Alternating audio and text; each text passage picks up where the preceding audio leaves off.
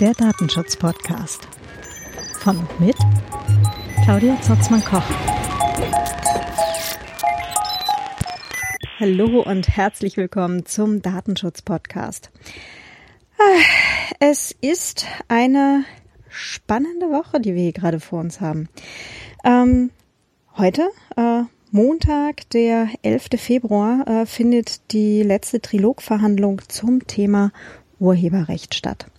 Äh, ich hatte ähm, vor zwei Wochen, drei Wochen hatte ich eine lange Folge rausgegeben zum Thema Urheberrecht und Creative Commons im äh, Vienna Writers Podcast zusammen mit dem Leonard Dobusch. Ähm, also wer sich da noch ein bisschen tiefer äh, mit Datenschutz, äh, genau, wer sich noch ein bisschen tiefer mit Urheberrecht und ähm, Creative Commons auseinandersetzen möchte, äh, ist herzlich eingeladen, jetzt mal rüber zu klicken.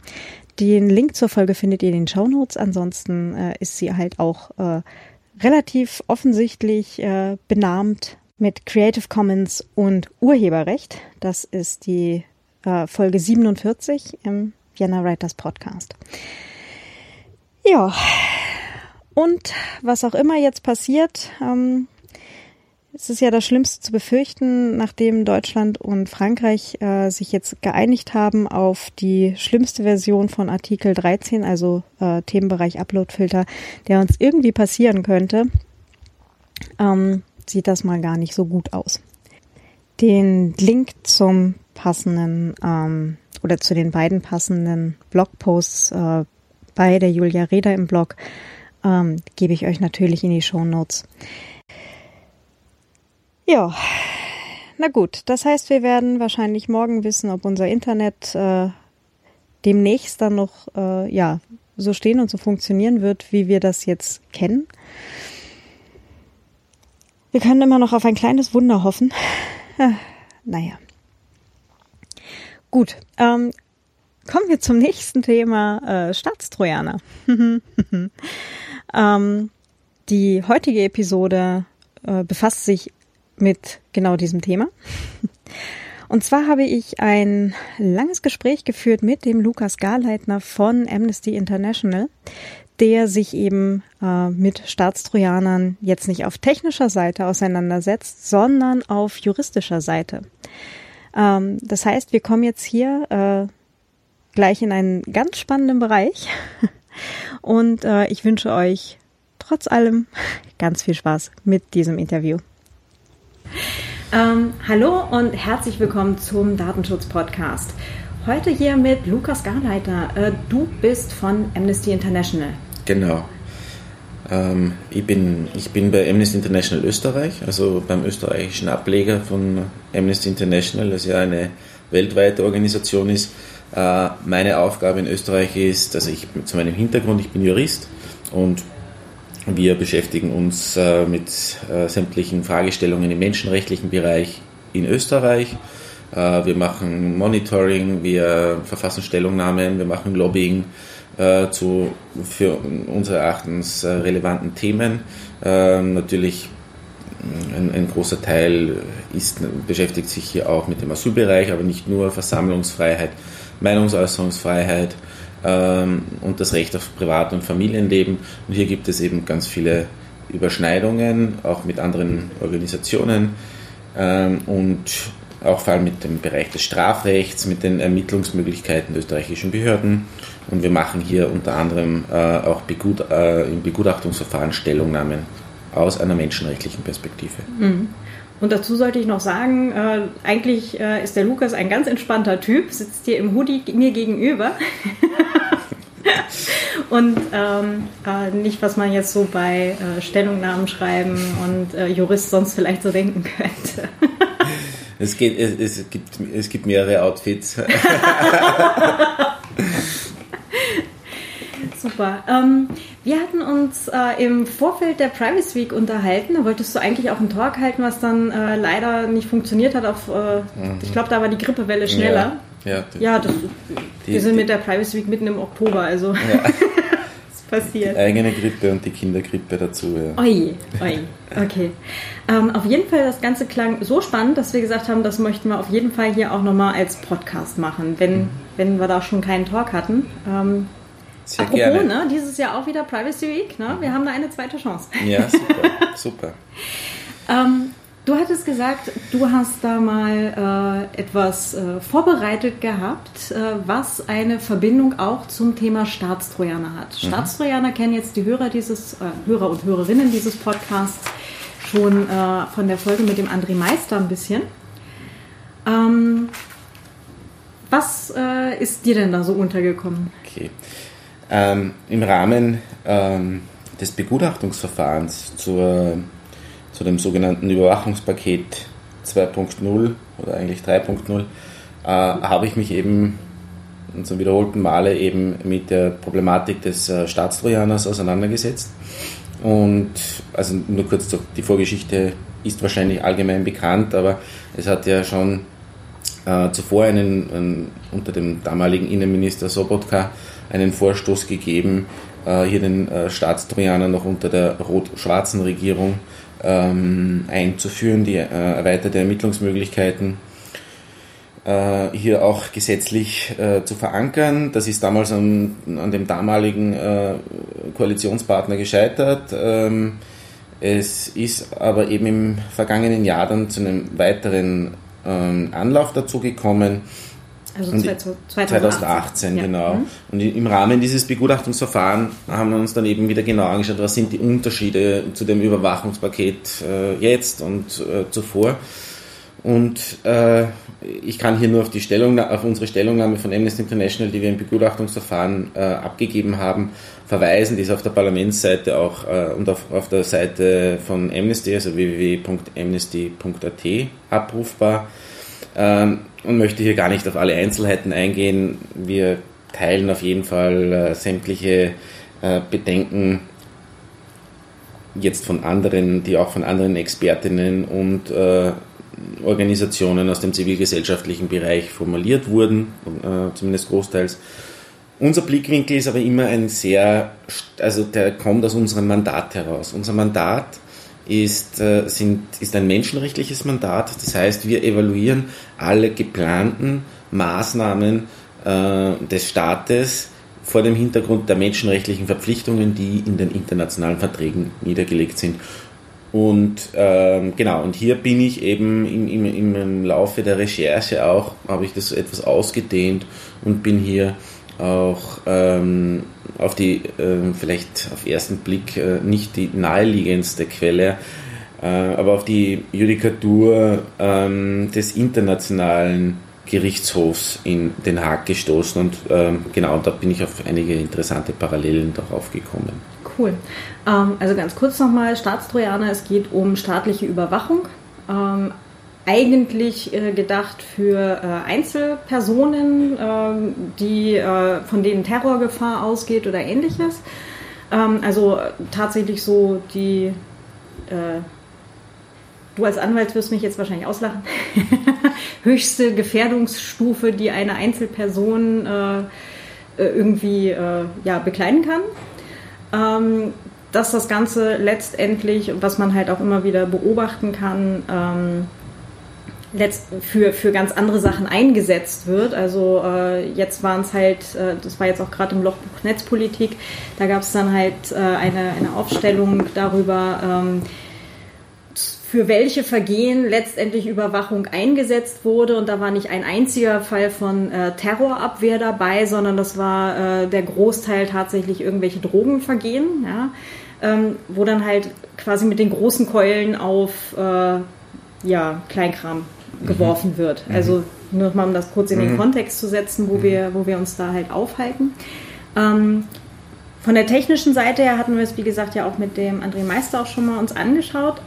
Jetzt ist der richtig spannende Teil. Wo sitzen wir da denn im Menschenrecht? Ja, also grundsätzlich das menschenrechtliche Prüfschema ist ja folgendes. Ähm, und eben danke auch für, um für das vorauszuschicken.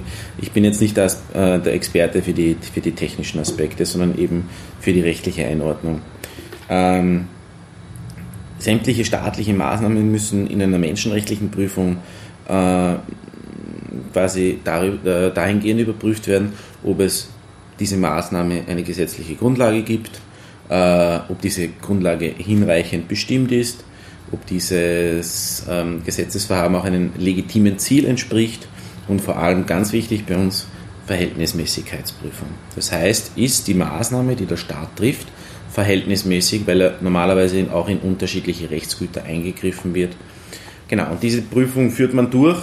Ähm, und ich sage mal, die gesetzliche Grundlage, also die gesetzliche Grundlage für diese Prüfung, das ist ja auch was derzeit, also wir sprechen jetzt vom ähm, Anfang 2019 sogar vom österreichischen Innenminister ja in Frage gestellt wird, die Europäische Menschenrechtskonvention, die in Österreich äh, sogar Verfassungsrang genießt.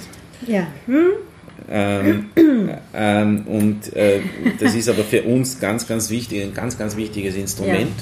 Ja. Ähm, und wir überprüfen dann eben an, dieses, äh, an diese Gesetzesgrundlage an die, an, hat, haben sich die österreichischen Behörden, haben sich die ähm, österreichischen Gerichte, aber auch zu einem, da es sich im Verfassungsrang befindet und sofern keine äh, parlamentarische Verfassungsmehrheit da ist, auch die Gesetzgebung daran zu halten. Ja. Also übrigens auch ganz kurz, äh, ganz herzlichen Dank, dass du dir heute noch die Zeit genommen hattest, weil genau diese Aussage vom äh, österreichischen Innenminister hat jetzt hier doch äh, größere Wellen geschlagen. Ähm, ich weiß nicht, ob wir sie hier jetzt wiederholen möchten. Ähm, Im Prinzip ist es einfach eine, eine, eine Aussage gewesen von ihm, die man rechtsphilosophisch diskutieren kann, mhm. aber ähm, im Wesentlichen heruntergebrochen ähm, vertritt er die Ansicht, dass ähm, die ähm, nicht die Politik dem Recht zu folgen hat, sondern äh, das Recht der Politik Mhm. was grundsätzlich auch, ähm, wenn man hier in philosophische Abgründe hinabtauchen will, auch äh, durchaus äh, interessante Diskussion ist, weil zumal äh, ja die Gesetze im Parlament gemacht werden und hier natürlich von Politikern das bestimmt wird und hier der Gesetz, Gesetze hier natürlich der Politik folgen. Was aber hier verkennt, verkennt sind zwei ganz große Dinge. Ähm, das eine ist, ähm, dass äh, die Gesetzgebung eben hier auch an die Verfassung gebunden ist und die Europäische Menschenrechtskonvention steht in Österreich im Verfassungsrang. Äh, deswegen ist auch hier die Gesetzgebung daran gebunden. Und das Zweite, was in meinen, meines Erachtens eben das äh, gravierendere noch ist, und hier hat es Gott sei Dank klare Aussagen auch zum Beispiel von der österreichischen Richterinnenvereinigung gegeben, äh, von vielen Menschen, die wirklich Bedenken haben, in welche Richtung sich hier auch äh, das entwickelt ähm, nämlich dass der Herr Innenminister Teil der Exekutive ist. Und die Exekutive muss Gesetze vollziehen und hat nicht sich über Gesetze zu stellen. Und äh, deswegen ist dieser verfassungsrechtliche Rahmen, gesetzliche Rahmen vom Innenminister äh, zu beachten, unbedingt zu beachten äh, und zu vollziehen. Und ähm, nicht darüber hinausgehend ähm, hier wiederum als vermeintlicher Vorreiter für autoritäre Tendenzen hier zu fungieren. Ähm, weil Faktum ist, die Europäische Menschenrechtskonvention ist unsere Grundlage. Äh, folgte, wurde verabschiedet, beschlossen von den Staaten nach den Gräueln des Zweiten Weltkriegs und äh, sieht Verpflichtungen der Staaten vor, unser aller ja, unser aller Grundrechte zu respektieren und jederzeit in jedem staatlichen Handeln zu beachten. Und genau das, die, man könnte sagen, die Europäische Menschenrechtskonvention ist genau für solche Innenminister, wie wir ihn zurzeit in Österreich haben, geschaffen worden, weil es geht nicht darum, dass das etwas Vergängliches ist. Hier sind sehr grund, grundsätzliche Aussagen festgehalten worden und äh, die auch das Verhältnis zwischen den ähm, Menschen in einem Staat und der Regierung der, ähm, und den Behörden regeln. Dieser Rahmen ist zu beachten, Lösungen sind in diesem Rahmen zu suchen äh, und nicht hier die Spielregeln äh, zu missachten, ähm, weil es hier auch um ganz fundamentale Grundsätze wie jene des Rechtsstaats geht. Hm. Ja. Ja, ähm, hilf mir mal wir gerade. Sind, wir sind etwas abgedriftet. ja, wir, nö, soweit ja. eigentlich gar nicht mal, ja. weil ähm, hilf mir doch gerade mal, äh, du kannst das nämlich jetzt bestimmt viel, viel äh, genauer einordnen als ich. Ähm, wir haben ja auch durch, äh, also hier in, in Europa zumindest, äh, auch dieses Grundrecht auf Privatsphäre, genau. wo ja dann Staatstrojaner eingreifen. Ganz genau. konkret wirklich genau das ganze Unternehmen. Also in einer menschenrechtlichen Prüfung wird eben, wie ich zuerst angeführt habe, werden verschiedene Prüfschritte unternommen. Das heißt, äh, ich, ich komme dann eben gleich zum Sukus nur, um, um eben das nochmal ganz kurz darstellen zu können. Es ganz wichtig ist, dass es für, für den Handel einer Behörde eine gesetzliche Grundlage braucht. Das ist in aller Regel jetzt nicht das Problem jetzt in einem Begutachtungsverfahren, weil hier wird eine gesetzliche Grundlage dafür geschaffen ähm, wo auch der, der, der Gesetzgeber die, die, verfassungsrechtliche Kompetenz hat, hier ein Gesetz zu verabschieden. Das heißt, das, dieser Prüfschritt ist kein Problem. Im nächsten wird es dann schon einmal problematisch. Jede gesetzliche Bestimmung muss hinreichend bestimmt sein. Da stellt sich äh, für uns bei dem derzeitigen ähm, äh, die, die, die, die, Regelung des, des Staatstrojaners, mit dem diese Ermittlungsmethode quasi gesetzlich verankert wurde, stellt sich schon einmal die Frage, ob diese, dieser Bereich erfüllt ist.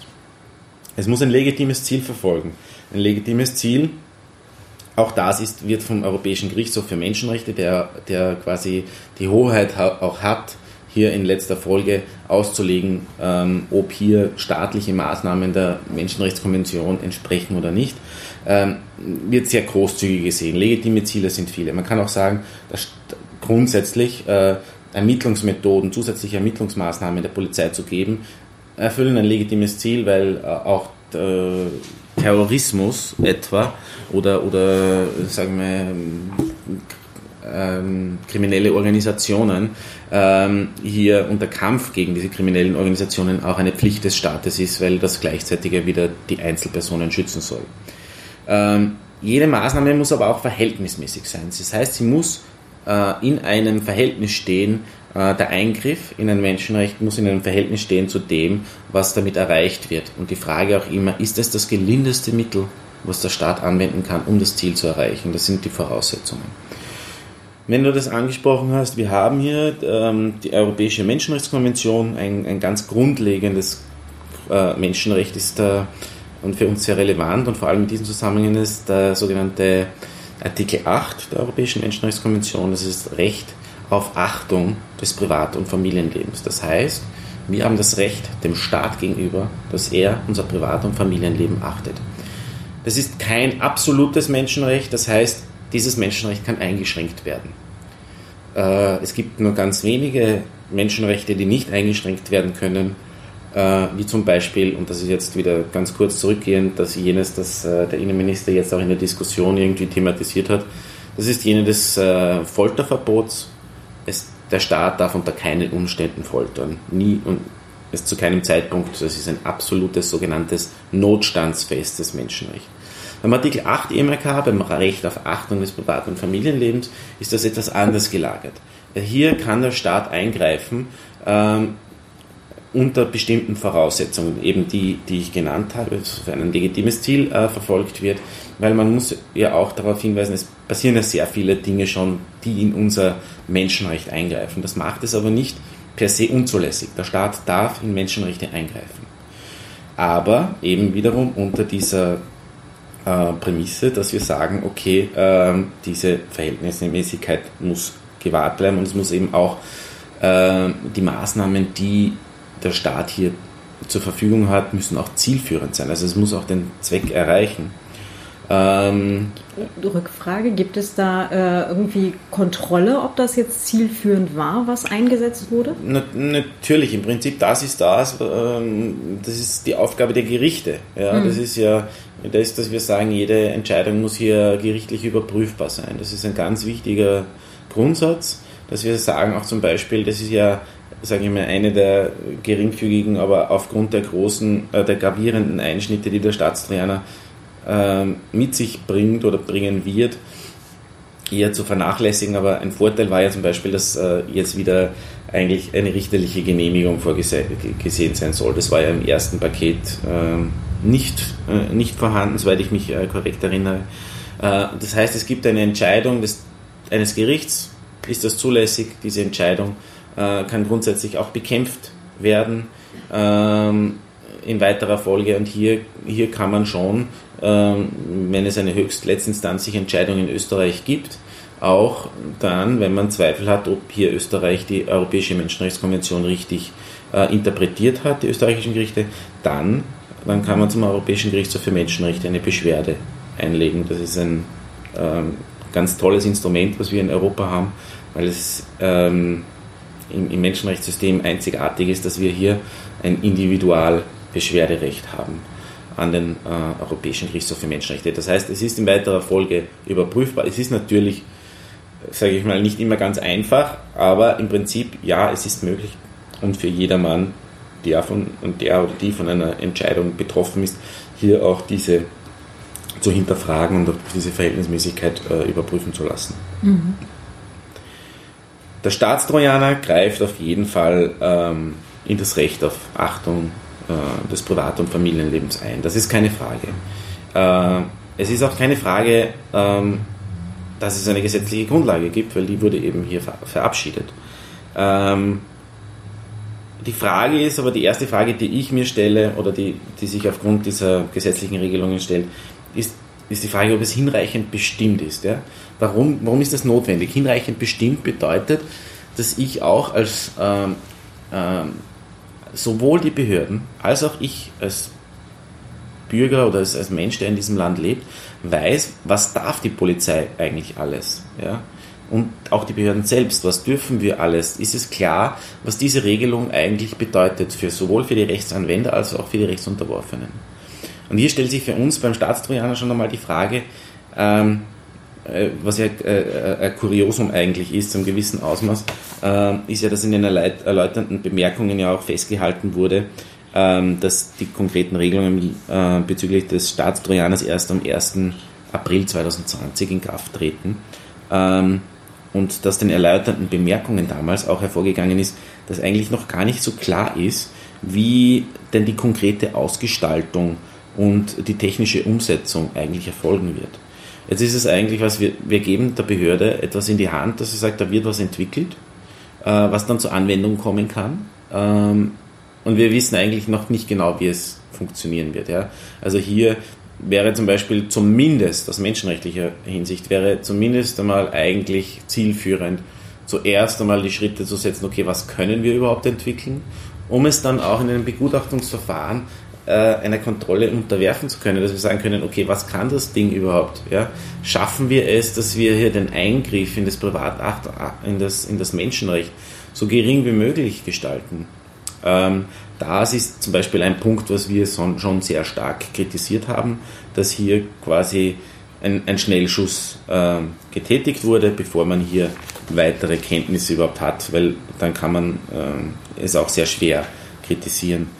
Ein weiterer Punkt, den wir auch natürlich kritisiert haben, war das ähm, Überwachung von Nachrichten, dass auch nicht nur Nachrichten, sondern auch Informationen aufgenommen wurden. Also der Begriff Informationen, der ja viel weitergehender ist als Nachrichten. Das heißt, der Eingriff ist ja viel größer, dass wir sagen, es kann dann sämtliche Informationen, die äh, auf diversen Devices äh, sind, abgerufen werden. Ähm, oder die die Sensoren dieses Devices gerade von sich geben, wie äh, Location-Daten etc. Genau, also genau, also das ist eben, das, das lässt eben, ähm, da, also das deutet eben darauf hin, dass sich hier der Gesetzgeber, dass hier der Gesetzgeber den Behörden sehr große Befugnisse eingeräumt hat, wo es noch nicht abschätzbar ist, was, wo, wohin das führen wird. Ja? Äh, deswegen ist diese, das ist also aus menschenrechtlicher Sicht auf jeden Fall eine, ein, ein großer ein großer Kritikpunkt gewesen an dieser, ähm, an dieser Maßnahme. Und ohne ein weiterer Punkt ist natürlich auch die Frage der Beweisqualität.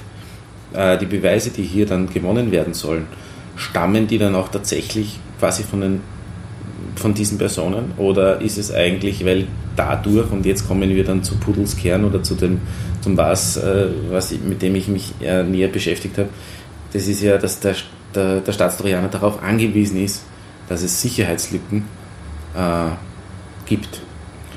Und ähm, diese Sicherheitslücken können auch ausgenutzt werden von Dritten, man ähm, jetzt nochmal zurück zur Beweisqualität nur ganz kurz, man es könnte ja trotzdem unter Umständen sein, dass hier Informationen äh, auf einem gewissen Rechner platziert wurden, aus welchen Gründen auch immer, oder auf diesen Rechner gelangt sind, ohne, den, ohne der Kenntnis, weil es eben äh, Lücken in der Sicherheitsinfrastruktur gibt. Also grob zusammengefasst, wir haben hier sehr viele menschenrechtliche Bedenken, die, glaube ich, auch ähm, ja, Zustimmung finden, auch bei sehr vielen anderen Organisationen und Expertinnen in diesem Bereich. Hm. Vor allem, was du jetzt auch gerade angesprochen hast, äh, über die technischen Möglichkeiten solch einer Malware ist es ja letztendlich, ja, die dann auf einem, einem oder mehreren Geräten platziert wird. Ähm, nur weil du diese Sicherheitslücken auf dem Schwarzmarkt für Steuergelder gekauft hast, heißt das ja nicht, dass du der Einzige bist, der diese Lücken jetzt hat. Ja, das ist ja, äh, ist ja jetzt kein Exklusivrecht, sondern die kann ja jeder andere, der halt Geld einwirft, genauso einkaufen oder vielleicht sogar selbst gefunden haben. Mhm. Und selbst benutzen. Mhm. Und ich, ich freue mich gerade so ein bisschen, dass, äh, weil nämlich der Punkt mhm. mit der Beweiskraft von äh, ja, Informationen, die eben von solchen Geräten dann runtergeholt werden. Mhm. Da ist ja dann halt wirklich nicht mehr lange her. Das hatte ich ja auch schon vor einer Weile mal gesagt und freue mich jetzt gerade, dass, äh, dass das eben von, mhm. von anwaltlicher mhm. Seite auch gerade nochmal mhm. kommt, also mhm. juristische. Mhm. Ja, ja, das ist, das ist ein, ein großes Problem und diese, was du vorher gerade angesprochen hattest, diese Software, dieser Trojaner, der kann grundsätzlich immer zu viel, weil man halt auf einer auf der quasi der, der untersten Ebene einer, eines Betriebssystems quasi eingreifen muss, um an diese Informationen zu kommen. Aber mhm. wie das genau ist, dann mhm. äh, nochmal die andere Folge. Mhm. Ja. ja. Wir müssen ja jetzt nicht so äh, abschweifen. Ich, ich, ja, nein, ich finde es eben sehr spannend und vor allem genau dieser Punkt und bei diesem Punkt ähm, habe ich eben auch nochmal eingehakt, ja, weil und, und habe mich dann eben noch mit weiterer Judikatur beschäftigt. Ähm, weil was ja etwas verstörend immer wieder ist, wenn man jetzt äh, an, an, das System der Menschenrechte, an, auf das System der Menschenrechte äh, vertraut, dann ist es ja so, dass ja hier der Staat im Prinzip ja nichts anderes als eine Spionagesoftware einsetzen wird. Mhm. Ja? Das heißt, wir haben eine gesetzliche Grundlage, dass eben ähm, ähm, hier Daten abgesaugt werden, ähm, wo schon sehr weit in das, in das Menschenrecht auf Achtung des äh, Privat- und Familienlebens reingeht.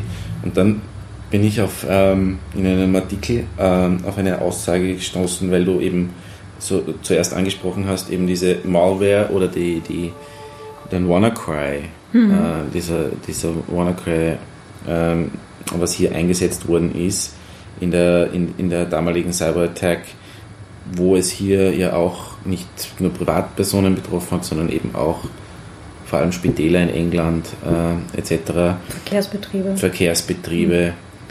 Mhm. Ähm, und hier äh, bin ich äh, auf einen Artikel im Guardian gestoßen, ähm, den ich auch mitgebracht habe und ich möchte nur, damals war eben äh, die Diskussion, dass eben ähm, wie es so weit kommen konnte. Ja? Mhm. Und wer ist jetzt eigentlich dafür verantwortlich, dass dass das Ganze passiert ist. Mhm. Weil wir haben hier natürlich ein Problem, das muss ich noch vorausschicken. Also das, das Grundsystem der Menschenrechte regelt ja vor allem oder in, seiner Ursprungsform vor allem ja äh, Pflichten der Staaten. Ja? Also Pflichten der Staaten zur Achtung von Rechten der Menschen, die in diesen Ländern leben. Mhm. Ähm, jetzt ist es aber so, dass der Staat den trifft in dem Menschenrechtssystem unterschiedliche Pflichten. Das ist einerseits, dass es achtet, dass es schützt und dass es auch gewährleistet. Ja, manchmal müssen Voraussetzungen getroffen werden, damit Leute überhaupt äh, diese Menschenrechte in Anspruch nehmen können. Und das beinhaltet auch zum Beispiel ähm, das Aufstellen eines effektiven Strafrechtssystems kann eben auch äh, dahingehend äh, gesehen werden, dass das uns alles auch schützt, dass auch Straftäter verfolgt werden, weil ja Dritte eingreifen in meine Rechte oder in, in, in meine Rechte eingreifen können und dass es hier aber auch eine Accountability gibt, dass hier auch der Staat sagt, okay, das geht nicht, wir, wir sehen Regeln vor, es gibt Konsequenzen für nicht äh, gesetzgemäßes Verhalten. Dazu ist der Staat auch verpflichtet. Ja? Ähm, aber um, um jetzt eben wieder da zurückzukommen, ähm, es war dann eben so, dass in diesem Artikel geschildert wird, dass Ed, Ed Snowden ähm, im Prinzip auch die NSA hier nicht aus der Verantwortung gelassen hat, ähm, weil es eben ähm, dann gesagt hat, naja, hätten sie von dieser Lücke, ähm, beziehungsweise stellt sich die Frage, wussten sie von dieser Lücke ähm, oder also davon ist auszugehen. Ja, weil wenn ich mich richtig erinnere, war das nämlich eine Lücke, die in deren Toolbox genau. drin war, die genau. wurde. Ja. Und er ähm, hat eben damals gesagt, dass ähm, diese ganze Attacke wahrscheinlich nicht diese Ausmaße gehabt hätte, hätte die NSA das bekannt gegeben. Und hier kommen wir jetzt nun zu diesem Punkt, der mich eben sehr interessiert, weil ähm, Jay Kaplan, das ist der CEO von, von SINAC, der hat, damals, hat vorher auch bei der NSA gearbeitet, ähm, der hat damals den Ed Snowden gekontert und hat gesagt, it's very easy for someone to say, but the reality is the US government isn't the only one that has a stockpile of exploits they are leveraging to protect, the nation. And it is uh, it's this constant tug of war. Do you let intelligence agencies continue to take advantage of vulnerabilities to fight terrorists, or do you give it to the vendors and fix them? Das heißt, er sagt, es ist ein beständiges Tauziehen zwischen dem Interesse des Staates hier auf Sicherheits, also er spricht wirklich von Take Advantage of Vulnerabilities.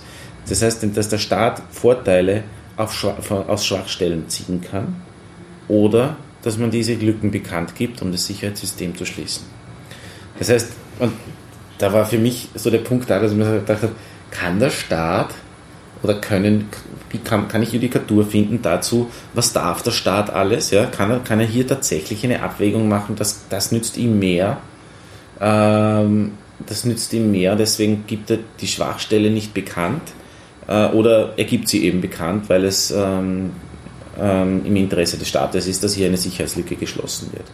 Und das war mein Ausgangspunkt, dass ich eben die Literatur durchforscht, äh, durch, durchsucht habe hier und bin hier auf eine, auf eine Entscheidung gekommen, die äh, vielleicht etwas absurd ist, das gebe ich zu. Ja?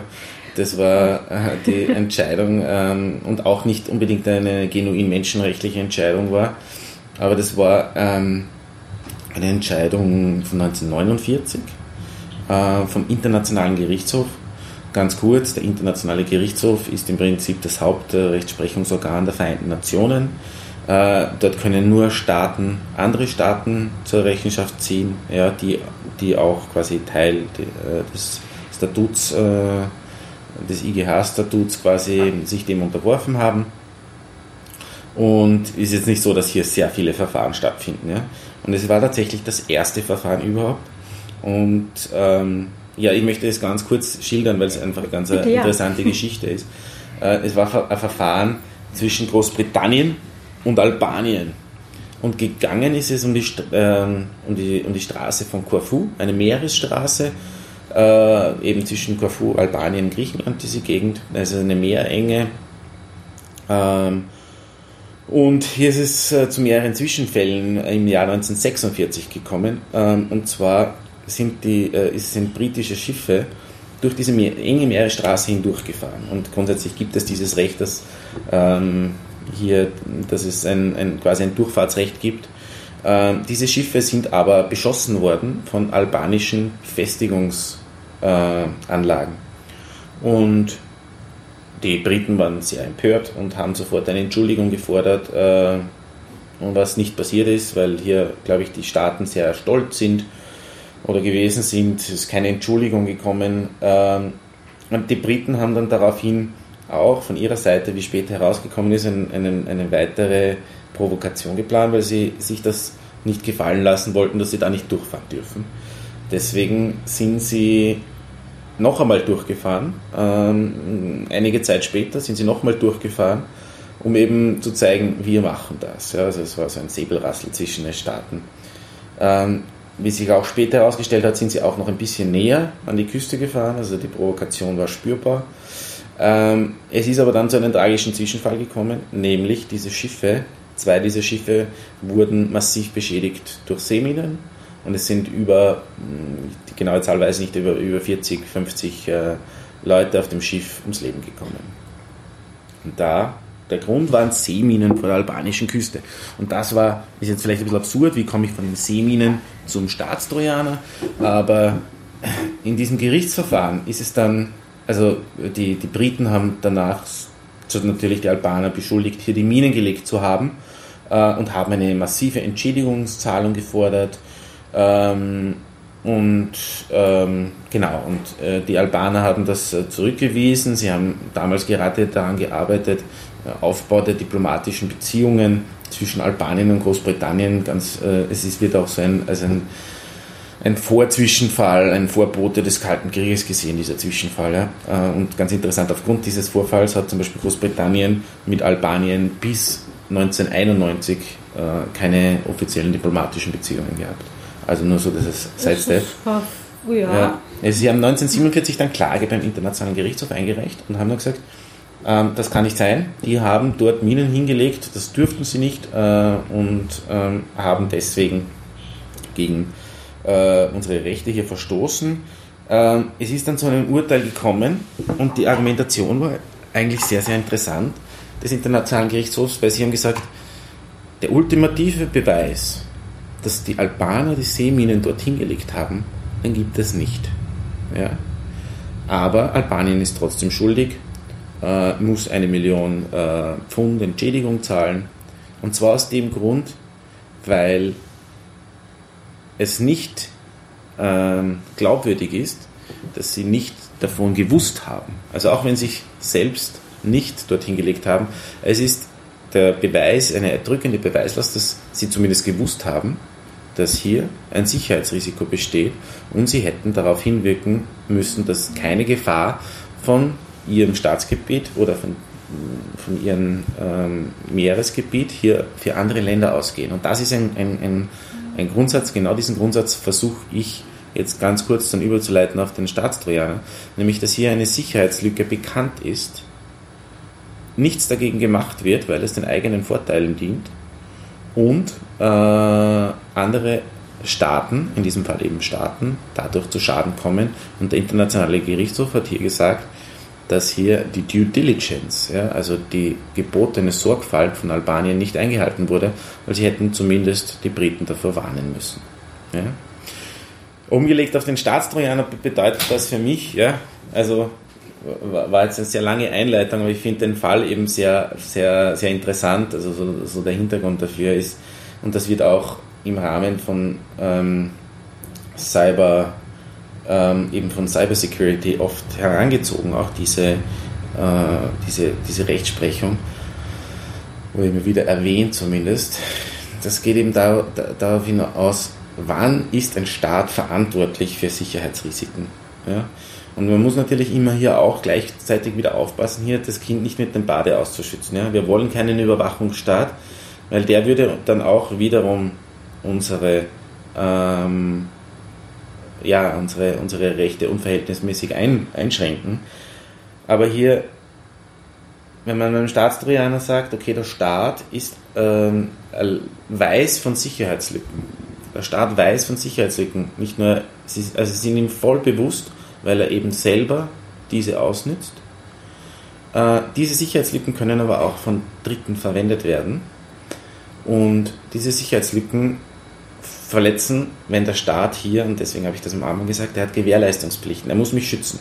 Er muss mich zum Beispiel auch schützen, wenn ich jetzt zum Beispiel hernehme, äh, Eigentumsdelikte ist ein grundsätzlich verpflichtet, hier auch Vorkehrungen zu treffen. Aber wenn man sagt, da passiert jetzt eine massive Erpressungsattacke über eine derartige Malware, weil hier eben Sicherheitslücken Lücken ausgenützt werden, der Staat weiß aber davon, macht aber nichts, weil er es selber braucht, dann stellt sich hier eine, vor allem einmal als eine ähm, zwischen eine Problematik, weil wir sagen, wenn hier die Cyberinfrastruktur von einem Land genützt wird, ja, ähm, und der Staat, also das, dieses Land, der über diese Cyberstruktur im Prinzip effektive Kontrolle ausübt äh, und das Land auch zu einem gewissen Ausmaß über eine äh, über das Know-how verfügt, ja, und hier auch Sachen, also er investiert hat. Und man kann jetzt nicht von einem Land reden, dass man sagt, wir haben zwar den Staatstrojaner, aber wir setzen uns mit Cybersecurity nicht auseinander, ja, dann, muss, man, dann, dann muss man hier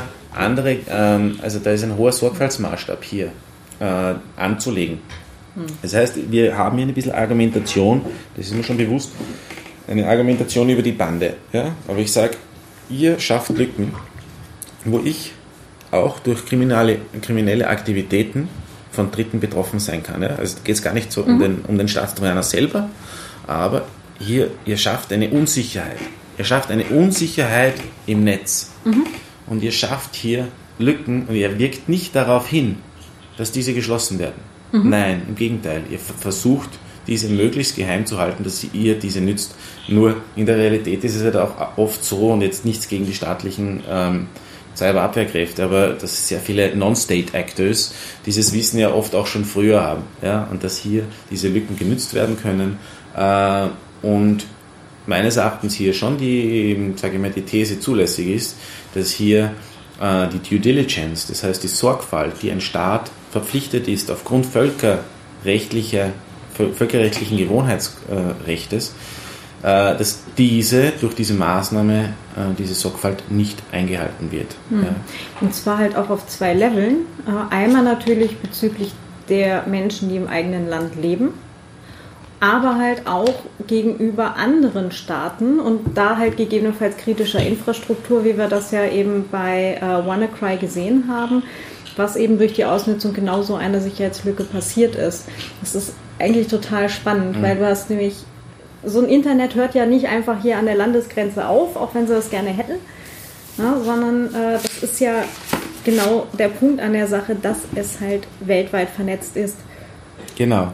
Und hier, ich kann jetzt nur ganz kurz schildern, dass ich meine, das wird in Artikeln diskutiert und in der Lehre und natürlich ist es auch hier, sagen wir, dass wir wahrscheinlich auf internationaler Ebene jetzt nicht ausreichend Regelungen dazu haben, aber hier hat es eine sehr lange Diskussion auch gegeben, was ist denn der Cyberraum überhaupt? Ja? Also ist das jetzt, es wurde sehr, sehr lange verstanden, als ein, ein, ein Raum sui generis. Ja? Also dass man sagt, das ist jetzt, treten hier wirklich dieselben Verpflichtungen für den Staat ein, wie auf, äh, wie auf dem physischen Staatsgebiet.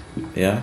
Mhm. Ähm, da gibt es eine Diskussion äh, dazu. In den 90ern ist man dann noch davon ausgegangen, dass die, der Cyberspace eine, eine aterritoriale und, und grenzenlose Umgebung ist. Ja?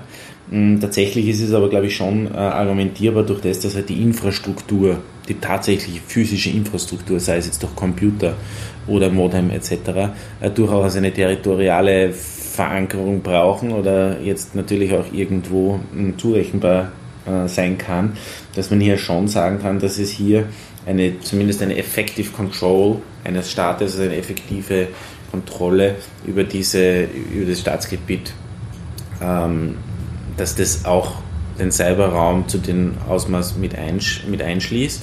Mhm. Und was man hier halt dann sagen muss, äh, oder in, in, in, in weiterer Folge ist es so, man kann jetzt nicht von den Staaten verlangen, also nach dem Völkerrecht ist es nicht so, dass man sagt, wir wollen, dass der Staat alles, dass für alles verantwortlich gemacht werden kann, was in diesem Staatsgebiet passiert, auch wenn es unter seiner effektiven Kontrolle steht, weil dann sind wir wieder beim Überwachungsstaat. Ja? Also immer aufpassen, wir, wir, wir können nicht sagen, der Staat ist verantwortlich für alle kriminellen Aktivitäten. Er wäre dann verantwortlich, wenn er nicht darauf reagiert. Hm. Ja? Und wenn hier aber, und, und jetzt versuche ich wieder, wir sind auf einem anderen Level, weil es ist so, dass wir sagen, wir können nicht sagen, er ist jetzt für jede Ransomware-Attacke oder so weiter dann zuständig, nur wenn er selbst daran arbeitet, hier Lücken im äh, Security, also in der Cyber Security zu schaffen oder zu entdecken und offen zu halten, dann haben wir eine Verantwortung, an die wir anknüpfen können. Hm. Ja. Ähm, nur gerade ganz kurz äh, Beispiel aus der Praxis. Es hält einen niemanden davon ab, sich irgendwo ein Webspace, ein Server oder sonst was in einem anderen Land zu klicken. Ja? Also nur weil ich jetzt hier in Österreich wohne, kann ich genauso gut einen Server in Deutschland, in, in Großbritannien, in den USA oder sonst wo haben. Notabene, das ist dann halt auch die Sache mit diesem Cloud Act also äh, mhm. US-Gesetzgebung, ähm, wo dann der Staat sagt, übrigens, wir hätten gerne Zugriff auf alle deine Server, äh, du als US-Unternehmen oder äh, Unternehmen, das hier in den USA Geschäfte tätigt. Und zwar vollkommen egal, wo die stehen, ob die jetzt hier auf US-Staatsgebiet stehen oder halt sonst irgendwo, was wo es dann halt sich mit der DSGVO hakt. Aber das mhm. ist dann, ich glaube, da mache ich noch mal eine mhm. eigene Folge zu. Ja, ja, ja. Nein, aber im Prinzip ist es äh, natürlich, also wir, wir sind natürlich mit einem, mit einem, also jetzt Cyberspace ist jetzt ein Phänomen, der jetzt in den 1940er, 50er Jahren äh, natürlich nicht einmal annähernd äh, existent oder greifbar war. Oder die, es ist ein, ein anderes Phänomen. Ja. Und es ist die Frage, aber wie geht, wie gehen wir in einem Rechtsstaat, ja, oder in einem, in, in einem Staat, wo die Menschenrechte gelten, wie gehen wir mit einem derartigen Phänomen um? Und äh, wie kann man auch diese Grundsätze wiederum umlegen, ja, dass man einfach sagt, okay, man muss, man darf jetzt nicht sagen, äh, Internet ist eh wie ähm, keine Ahnung, wie telefonieren. Äh, es, es, sind unterschiedliche Merkmale an diesem Phänomen gebunden, die auch zu, äh, zu wirklich äh, heranzuziehen sind und wirklich zu beachten sind dann. Nur, man kann auch nicht sagen, wir, wir tun einfach gar nichts davon. Aus menschenrechtlicher Perspektive ist es einfach nicht ähm, zulässig, weil es hier einfach eine ist ein, ein sehr staatszentriertes System, das Menschenrechtssystem, weil hier die Verantwortung ähm, hier oft eben bei den Staaten liegt, hier die Menschenrechte zu achten, zu schützen und zu gewährleisten. Ja? Äh, das heißt, das ist inhärent in diesem System, mhm. ja, dass wir hier auf ein, ein, ein, staatliches System anknüpfen. Und hier muss man eben schauen, aber wie kann man dieses System eben dann zumindest nützen, dass wir sagen, okay, Sie müssen diese Verantwortung tatsächlich wahrnehmen. Und diese Verantwortung ist jetzt nochmal auch auf das zurückzugehen. Es geht auch nicht nur darum, dass man sagt, von welchem Land geht das aus, ja, sondern es ist auch so, dass wenn ein anderes Land davon Kenntnis hat, ja, dass hier gewisse Aktivitäten, sei es jetzt von staatlicher oder nicht staatlicher äh, Seite, die jetzt Cybercrime oder sei es jetzt Cybercrime, sei es Cyberspionage oder äh, Cyberattacken, ja, also zwischen den drei wird auch in der Rechtswissenschaft eben unterschieden. Wenn hier derartige Aktivitäten von anderen Ländern ausgehen und durch andere Länder durchgehen und die quasi äh, Transit Countries, auch diese Transit Countries können im Falle, dass sie davon wissen, müssen sie, haben sie eine Handlungspflicht dagegen vorzugehen. Mhm. Ja? Das betrifft, und wie gesagt, wir, sind wir auch äh, wiederum, das betrifft auch staatliches Handeln, ja? die eben zum Beispiel äh, hier unter einen dieser drei Begriffe irgendwie subsumiert werden kann. Ja. Mhm. Ähm, die Sache mit dem, mit dem staatlichen Handeln jetzt, äh, was eben gerade, äh, ich, sage jetzt mal so umfassend, äh, Online-Aktivitäten angeht. Ähm, ich glaube, da ist also ich hoffe, da kannst du mich jetzt äh, auch hoffentlich gleich verbessern.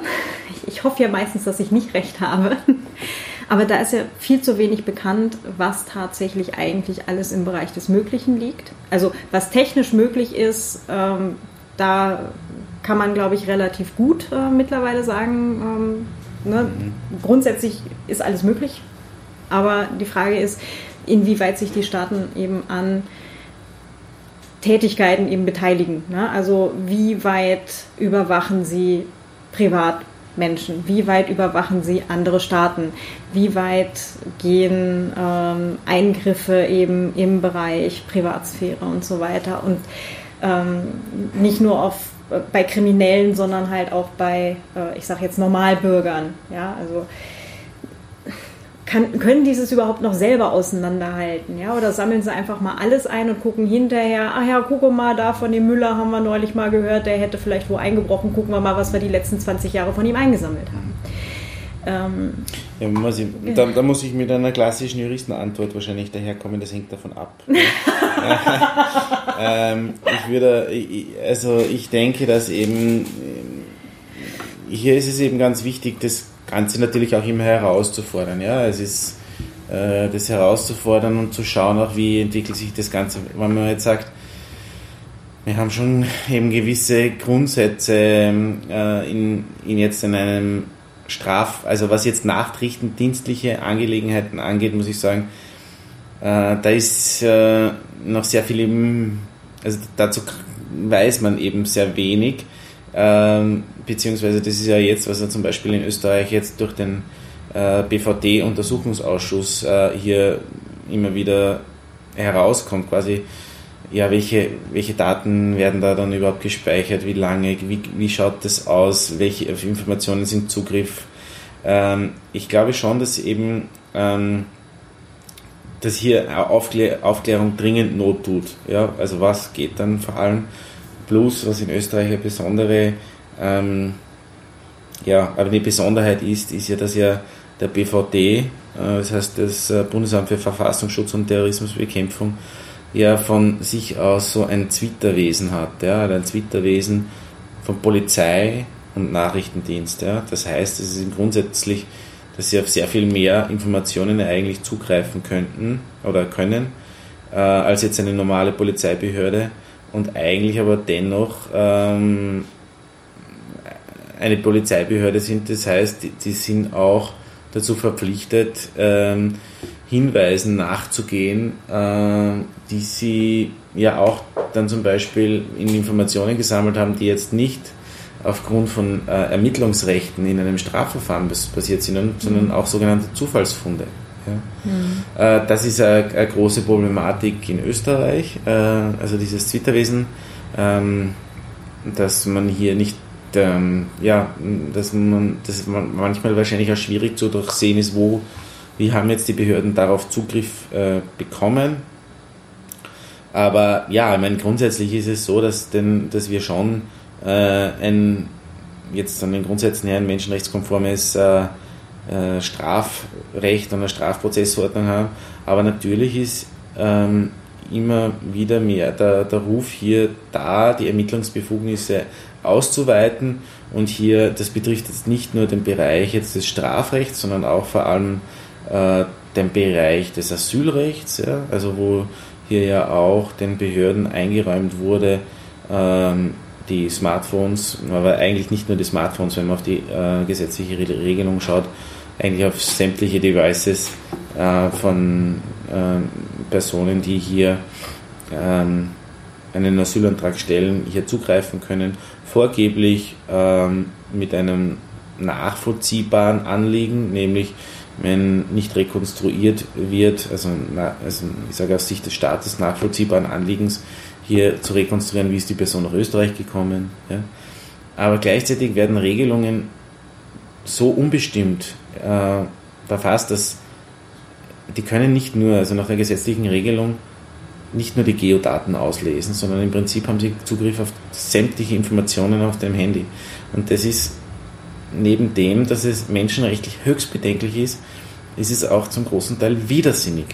Weil es, ist, es werden enorme Datenmengen hier sichergestellt, wo man denkt, wer wird die alle auch durchscannen? Ja? Wer hat die Befähigung, das zu tun? Äh, und was spricht wiederum für die Beweisqualität? Also vor allem, wenn man bei Asylbewerberinnen und Asylwerber, die halt auch auf ihrem Fluchtweg durch äh, oder einen Weg durch unterschiedliche Länder ja auch nicht immer, manchmal wird das Handy verloren, es wird ein anderes Handy gekauft. Ja. Man weiß ja gar nicht, was da alles für ein Verlauf dann drauf ist von diesem Handy, seit wann hat die Person dieses Handy. Das heißt, hier versprechen sich die Behörden, glaube ich, und auch der Gesetzgeber durch ähm, derartige Vorgehensweisen, simple, simple Lösungen für komplexe Probleme. Und das ist erfahrungsgemäß eigentlich nie richtig. Es gibt keine technische Lösung für ein soziales Problem. Nie. Also, äh, ja, aber das Thema blinde Technikgläubigkeit, äh, da gibt es dem dann auch noch eine Folge mhm. dazu. Jetzt je nachdem, welche von beiden zuerst rauskommt, mhm. ähm, äh, gibt es da dann eine Folge mit der Pascoda zum Thema ähm, äh, Algorithmen. Genau, mhm. also Bias mhm. in Algorithmen mhm. und äh, quasi die, das Abbild sozialer Benachrichtig äh, Benachteiligung. Mhm. Ähm, Schwier schwieriges und spannendes System, Thema. Ja, ja also auf jeden Fall. Und ähm, das ist auf jeden Fall auch eine, eine Sache, wo ich mir persönlich jetzt, das ist jetzt aber auch nur meine Beobachtung, aber ähm, wo ich mir viel mehr Aufklärung für politische Entscheidungsträger wünsche weil einfach so unglaublich viel immer angenommen wird, was die Technik so alles lösen kann, was aber in der Realität ganz anders aussieht. Mhm. Es ist so ein, ein verklärtes Bild mhm. von Technologie, was äh, oft bei politischen mhm. Entscheidungsträgern vorliegt, was dann aber in der Realität so nicht gehalten werden kann. Und weil entweder im Falle der Staatstrojaner die Technik kann einfach viel mehr und das Ganze runterzubrechen ist äh, schwierig bis sagen wir einfach unmöglich. Ja? Oder die Technik kann einfach viel weniger weil wir sind noch meilenweit weg von KI. Mhm. Ja, das sind zwar alles, das ist alles Software, die Entscheidungen trifft, aber die kann halt nur 0 und 1. Ich, ich meine, ich kann, was ich da schon empfehlen kann, jetzt auch aus meiner Erfahrung, aus meiner Arbeit heraus, ja, das ist natürlich im menschenrechtlichen Bereich, aber ähm, wo ich vollkommen zustimmen kann, das ist einfach, dass bei politischen Entscheidungsträgerinnen oft äh, das erforderliche Wissen nicht zu dem Ausmaß äh, vorhanden ist, was man sich wünschen würde. Ja? Das ist aber auch ein natürliches Problem. Ja? Also wenn man jetzt zum Beispiel das, äh, den Nationalrat hernimmt, äh, dann sitzen hier 183 Personen drinnen, die auf die sich beworben haben, hier in das Parlament zu kommen mit ganz unterschiedlichen Hintergründen. Das hat auch seinen Sinn, ja, dass äh, viele unterschiedliche Bevölkerungsgruppen vertreten sind etc. Total. Und diese ja. Personen können, müssen über im Prinzip alle Bereiche des menschlichen Zusammenlebens, wo hier Regeln äh, vom Parlament verabschiedet werden, müssen darüber entscheiden können. Und dieses Spezialwissen kann nicht vorhanden sein. Das ist, liegt in der Natur der Sache. Aber hier ist vor allem auch die, die Rolle der Zivilgesellschaft ja? und von Organisationen, die hier in diesen Spezialbereichen tätig sind. Es ist, äh, und hier muss, muss ich auch in diesem Zusammenhang äh, die, die Arbeit von Epicenter Works mhm. in Österreich wirklich hervorheben, ja? nämlich diese Aufklärungsarbeit, was heißt das? Also ich kann selber sagen, in technischer Hinsicht habe ich auch sehr viel profitiert von denen. Es gibt eine gute Zusammenarbeit, weil wir dann äh, gewisse äh, ja, wir haben einen anderen Spezialbereich, aber auch, was heißt das menschenrechtlich? Ja? Ich versuche auch, wenn ich in Kontakt trete mit, mit Abgeordneten, politischen Entscheidungsträgern, versuche das zu erklären. Sie können nicht alles wissen und es ist unsere Aufgabe auch, jetzt äh, Menschen, die sich mit diesen Themen beschäftigen, oder es muss nicht Aufgabe sein, aber es ist auch, es gibt uns Macht. Ja? Es gibt uns Macht, es gibt uns die Möglichkeit, hier aufzuklären, zu, äh, zu erklären, wo, auf, zu sensibilisieren auf Problembereiche. Mhm. Ja? Weil oft auch äh, gewisse Lösungen, und deswegen ist, plädiere ich auch immer für eine Ausdehnung, für eine tatsächliche Berücksichtigung des ähm, im parlamentarischen Prozess des Begutachtungsverfahrens. Das ist zwar nur ein rein ähm, ja, Manche bezeichnen es äh, in unserer Form der, der, Demokratie, wo wir ja eine, eine Koalitionsregierung Regierung sehr oft haben, mit einer Parlamentsmehrheit und die Regierungsvorlagen kommen sehr oft von der Regierung, dass das nur eine Augenauswischerei ist. Aber ich denke, diesen Prozess sollte man ernst nehmen. Weil wenn hier Regelungen reinkommen, dann ist es ganz viele Organisationen, die in diesem Bereich on the ground, in the field, arbeiten und hier Erfahrungen gemacht haben und sich dann überlegen, was heißt das, wenn sich das ändert? Und das möchte ich sagen, ich arbeite dort. Wenn ihr das macht, dann heißt das das. Ja? Mhm. Und diese Auswirkungen aufzuzeigen, das ist die Aufgabe oder sehe in dem sich den unglaublichen, wichtigen, großen Mehrwert der derzeit leider äh, sehr gebashten, äh, von, auch von der Regierungsseite sehr oft gebashten äh, Zivilgesellschaft äh, und von, von, von NGOs da gibt es sehr, sehr viel Wissen, ja. Und das zu berücksichtigen, ja. Ähm, ich glaube davon, ja, also jede, jede, alle Entscheidungsträger müssten sich eigentlich alle zehn Finger abschlecken, wenn sie so ein Spezialwissen in jedem Bereich quasi zur Verfügung gestellt bekommen. Und das ist in dem Bereich wahrscheinlich noch dringender notwendig. Äh, auch Menschenrechte sollten ja. sie auch mal lernen. Also. Ja. nee, ähm, das ist aber auch ein, ein wie gesagt, eine Beobachtung. Äh, ich weiß nicht, ob jemand sich jetzt vielleicht da in, äh, in Jeans und Pullover mal getarnt hat und sich äh, jetzt zum Beispiel auch bei der Privacy Week mal reingesetzt hat, aber von allen, die wir halt auch direkt eingeladen haben. Ähm, wir haben ja auch tatsächlich politische Entscheidungsträcher, ähm, Leute auch von der Stadt, vom ne, und so weiter, alle angeschrieben und gesagt, übrigens, es gibt da diese Veranstaltung, ja. das Ticket ist nicht so teuer, kommt doch vorbei. Ja es ist nie irgendwer irgendwo aufgekreuzt. Ja, das, ist, das ist sehr, sehr schade. Ja. Das ist, glaube ich, also das ist einfach vor allem, weil da ja sehr viel, also da kann von, von diesem Wissen kann man nur profitieren eigentlich. Ja, und, ja, und vor allem auch äh, alle untereinander. Also ich finde jetzt hier auch den, den Austausch mit euch jetzt oder mhm. mit dir jetzt hier gerade äh, extrem bereichernd, mhm. einfach weil, weil wieder so ein Puzzlesteinchen eben zu dem ganzen großen Ganzen, es ist ja ein verdammt großes Ganzes, es hängt ja alles miteinander zusammen. Mhm. Ne? Wenn da wieder ein, ein Teilchen dazukommt, mhm. ähm, hilft das doch auch einfach die Welt zu verstehen letztendlich. Ja? Auf jeden Fall und einordnen zu können. Ich ja. glaube, das ist eine große Aufgabe, dass wir ähm, heutzutage einfach sehr viele, über sehr viele Informationen verfügen und von unterschiedlicher Seite auch dann wieder eben unterschiedliche Informationen kommen. Und eine große Aufgabe ist es auch, das einzuordnen. Ja? Mhm. Und durch diese Einordnung äh, diese Informationen, die zur Verfügung stehen, zu sortieren und, und zur Verfügung zu stellen und äh, sicherlich hier auch einen Meinungsstreit zu suchen. Es geht nicht darum, dass man sagt, alle müssen einer Meinung sein, überhaupt nicht. Ja.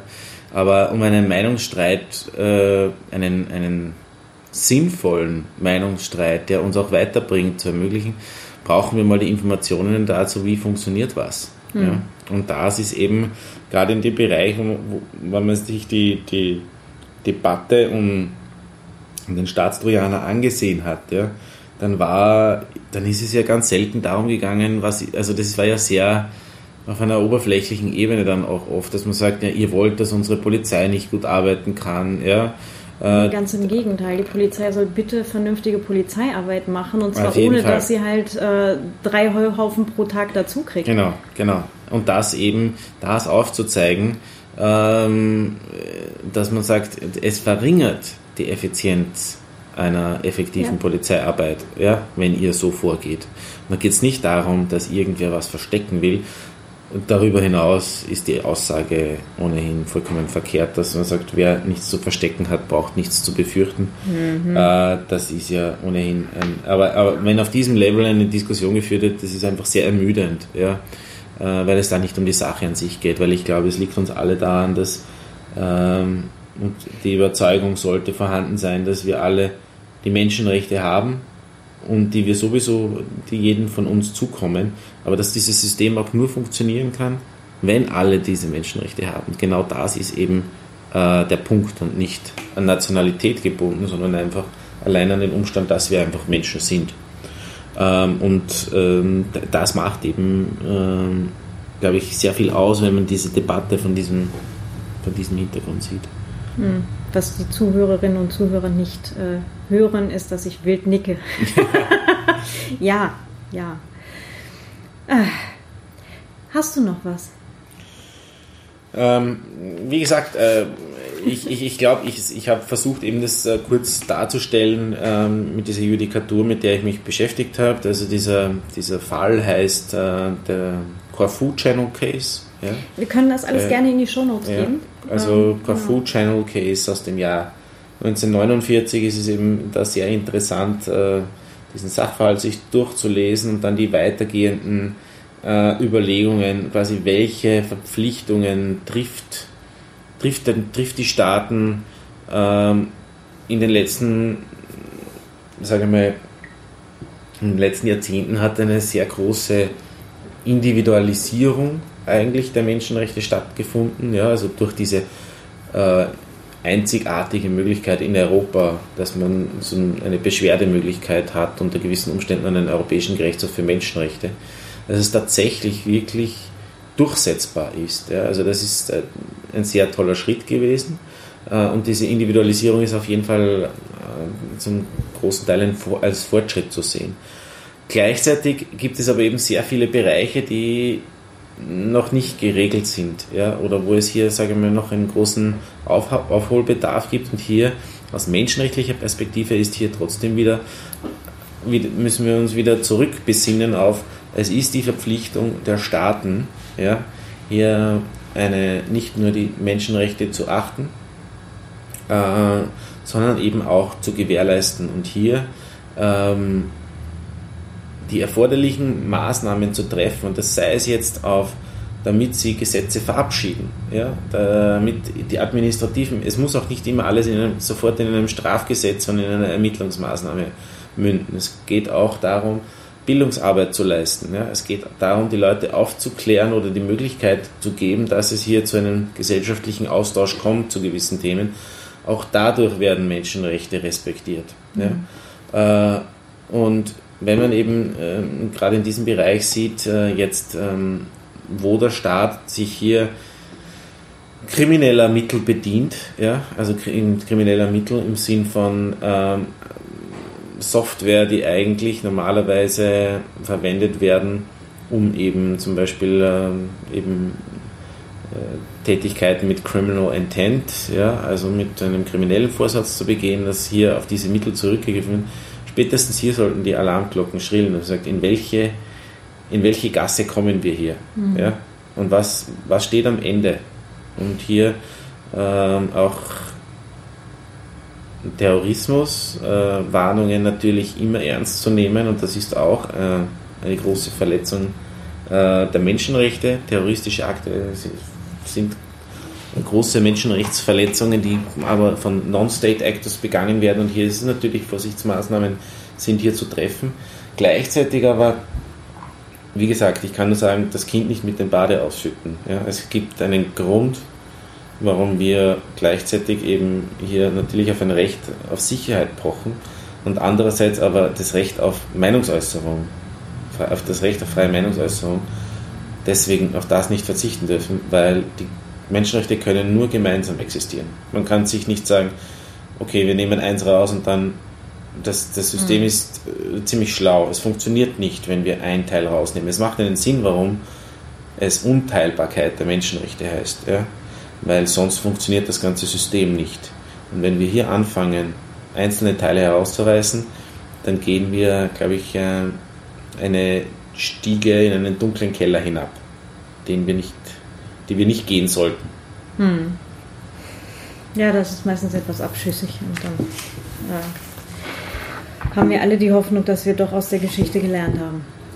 Das hoffen wir und es ist ein beständiger, es ist ein beständiger Kampf auch daran zu erinnern und, und darauf zu pochen. Ja. Ähm, das ist nicht einmal erreicht worden und, und jetzt, äh, also wir haben es Gott sei Dank sehr gut rechtlich abgesichert. Aber wie gesagt, es, es sind äh, die öffentliche Stimmung ist äh, ist momentan so, dass es äh, eine Herausforderung, glaube ich, äh, für uns alle ist und sein muss, hier äh, auch wieder die Vorteile von dem Ganzen zu begreifen. Ja? Weil Vorteile wovon? Die Vorteile von den Menschenrechten, mhm. Vorteile von, den, ähm, von der Limitierung der, Rech der Möglichkeiten des Staates. Ja? Der Staat mhm. darf nicht alles, ja? auch wenn er vorgibt, alles für uns tun zu wollen. Das ist immer gefährlich. Ja? Also wir sollten hier auf jeden Fall die Freiheitsrechte nicht so schnell aufgeben oder gar nicht aufgeben. Und bei jeder Maßnahme immer kritisch zu hinterfragen, brauchen wir das wirklich? Ist das wirklich in einer demokratischen Gesellschaft notwendig? Mhm. Ja.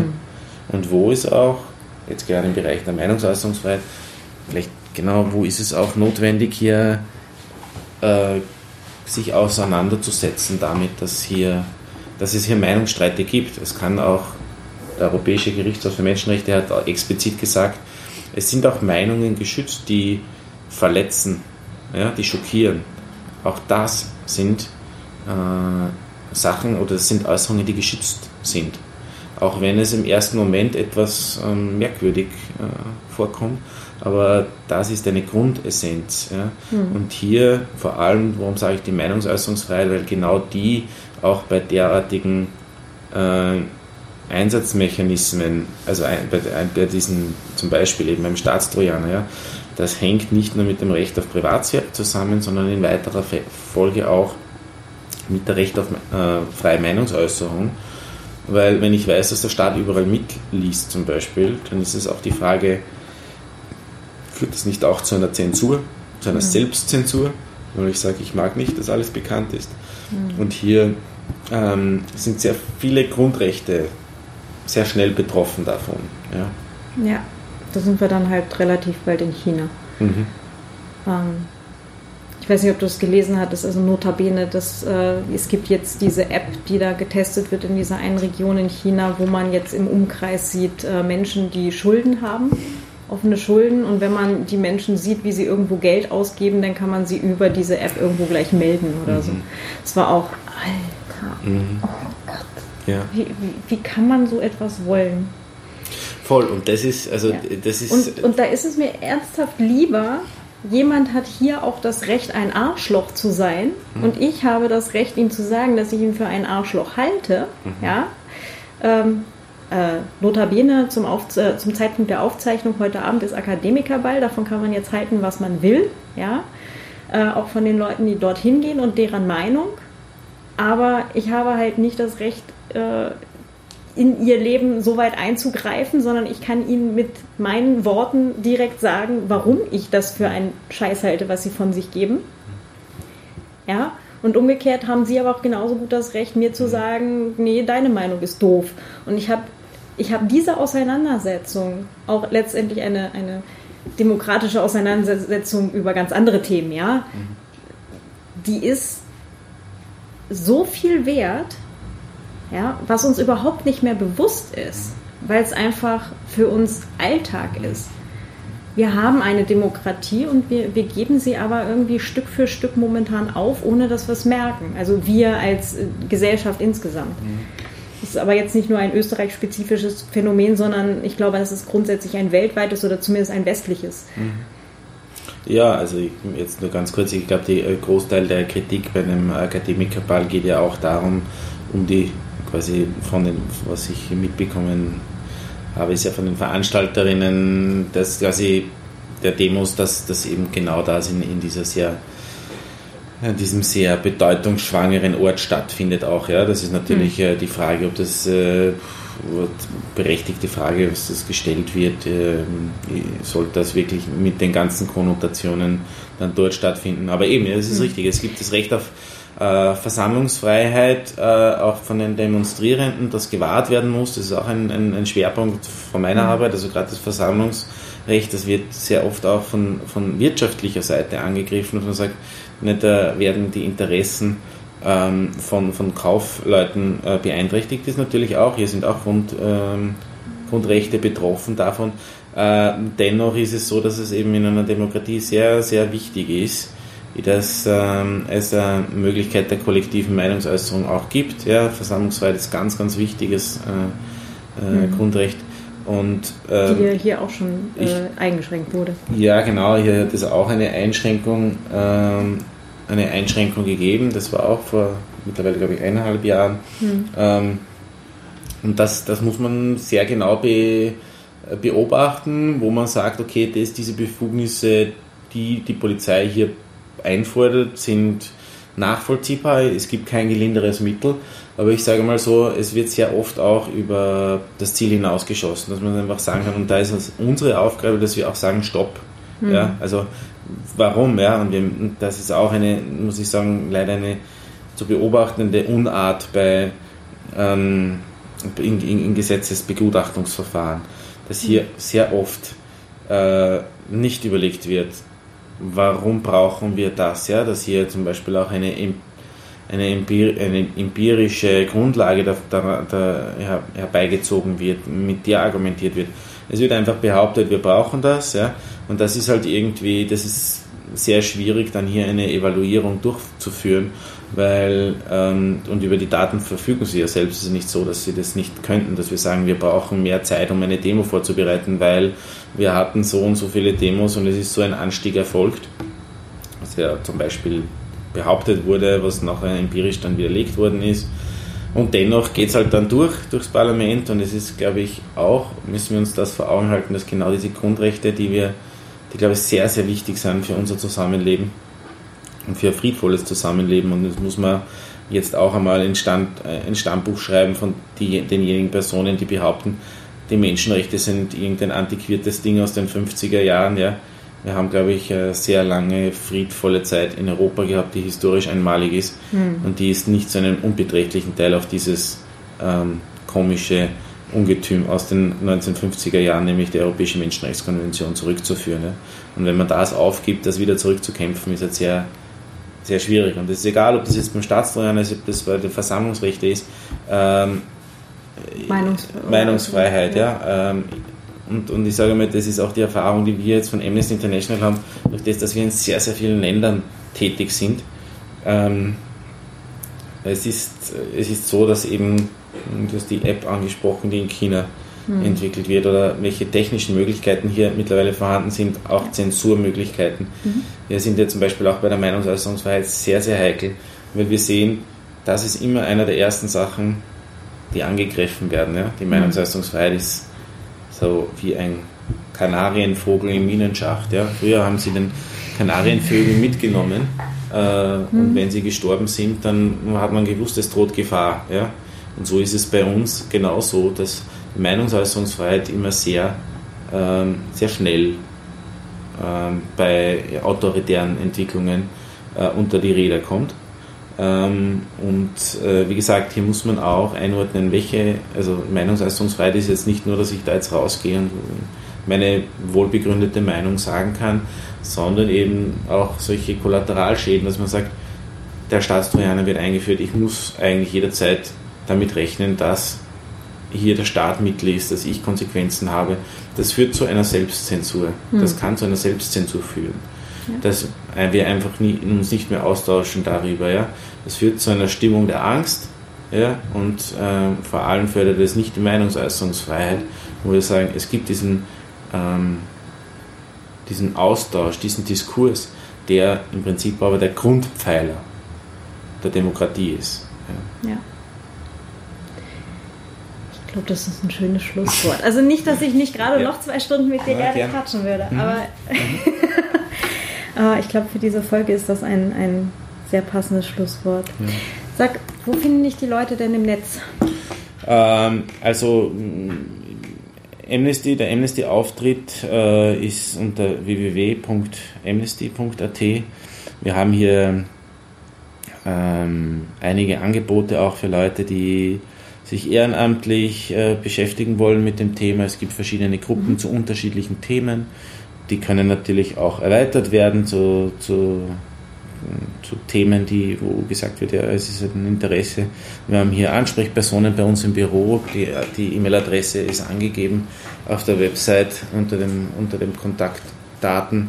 Ähm, ja, und es ist, wie gesagt, es, ist, es macht Spaß zu sehr vielen unterschiedlichen äh, Gebieten hier zu arbeiten und auch hier immer wieder zu sehen, dass einfach eben alle Menschenrechte hängen zusammen. Ja? Man kann, also es, natürlich gibt es Vorlieben für bestimmte Gebiete, aber hm, wie gesagt, ich glaube, es ist für jeden was dabei, wenn man, wenn man sich damit beschäftigen möchte.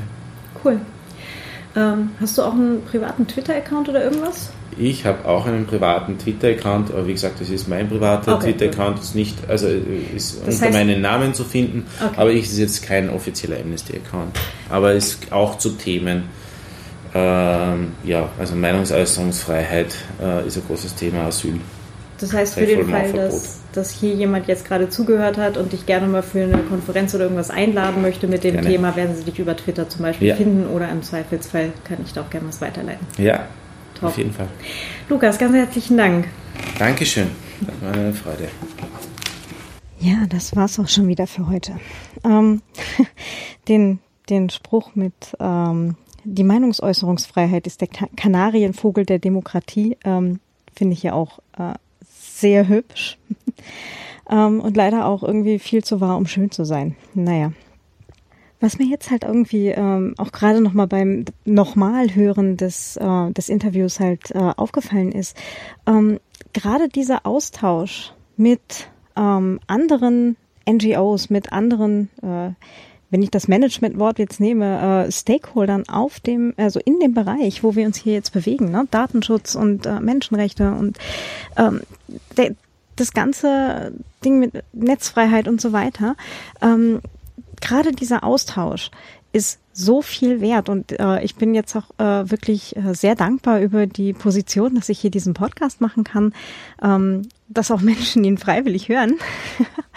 ähm, um da wirklich mit Leuten ins Gespräch zu kommen, das ist äh, wirklich unglaublich bereichernd. Ähm, und ich freue mich halt auch über die ganz vielen unterschiedlichen Leute, die halt auch äh, zur Privacy Week kommen, wo dann halt wirklich so ein Austausch stattfindet, wo man einfach Leute zusammenbringt, letztendlich durch diese Konferenz, ähm, wo dann halt hinterher auch wieder weitere Gespräche und Kontakte draus entstehen. Das ist, äh, glaube ich, eine super Sache. Ähm, eben gerade dieser Teil mit vernetzt euch, vernetzt euch, vernetzt euch, das kann wirklich letztendlich nur helfen. Ah, ja, ähm, ich hoffe jetzt immer noch auf ein kleines Wunder, dass es äh, heute im Trilog nicht völlig dramatisch wird. Ich weiß, die Hoffnung stirbt zuletzt und am qualvollsten. Aber ja, mal schauen, vielleicht renkt sich noch was ein und ansonsten wird das demnächst ja auch äh, ein interessanter neuer Themenblock werden. Also noch äh, mehr, als es jetzt übers, äh, über den letzten Sommer schon gewesen ist. Ähm, eine Sache wollte ich noch sagen und jetzt habe ich sie gerade nicht auf den Zettel geschrieben. Verflixt. Na gut, dann verrate ich euch jetzt äh, zumindest, dass äh, im März die äh, Subscribe stattfindet zum Thema Netzwerk, äh, Netzwerktreffen, in dem Fall eben die Podcaster-Konferenz ähm, vom Tim Pritlove und Ralf Stockmann. Sehr coole Sache auch. Äh, ich werde äh, auch vor Ort sein. Äh, vielleicht darf ich auch einen kleinen Vortrag halten zum Thema Datenschutz für Podcaster. Gucken wir mal. ähm, ja, biometrische Daten anderer Leute äh, verarbeiten vor deren Veröffentlichung und so weiter. Ähm, ja, äh, auf jeden Fall 22. bis 24. März. Äh, wäre super cool, wenn ich äh, ein paar Leute von euch da treffe. Ich freue mich ja immer riesig, äh, wenn ich äh, ja mal meine Hörerinnen und Hörer äh, persönlich mal so sehe. Ähm, quatscht mich einfach an, wenn es noch früh ist und ich noch keinen Kaffee hatte. Äh, seid mir nicht böse, wenn ich vielleicht noch einen zweiten Versuch brauche. ähm, ansonsten einfach mal Hallo sagen. Wäre super cool. Ich freue mich immer riesig über, über Feedback. Sehr, sehr gerne persönlich, vielleicht bei einem Kaltgetränk oder auch gern bei einem Kaffee. Und äh, ansonsten könnt ihr mir auch gerne, gerne Feedback schicken via Twitter, zum Beispiel an Datenputz oder auf Mastodon an äh, datenschutzpodcast at chaos.social, ähm, per Mail an feedback at datenschutz-podcast.net oder als Kommentar zur Folge auf datenschutz-podcast.net. Ähm, ihr könnt mich auch sehr gerne unterstützen. Das freut mich wirklich riesig. Ähm, der Datenschutz-Podcast ist auf Steady vertreten, also steadyhq.com slash Datenschutzpodcast und ich freue mich auch sehr über Auphonic-Stunden. LibraPay gibt's auch und alle anderen Möglichkeiten, mich und den Datenschutz-Podcast zu unterstützen, findet ihr auf datenschutz-podcast.net slash spenden. Jo, und dann, wie gesagt, hoffen wir mal das Beste auf äh, allen Ebenen und an allen Fronten. Hm, naja. Auf jeden Fall ganz herzlichen Dank fürs Zuhören und bis zum nächsten Mal. Eure Claudia. Ciao.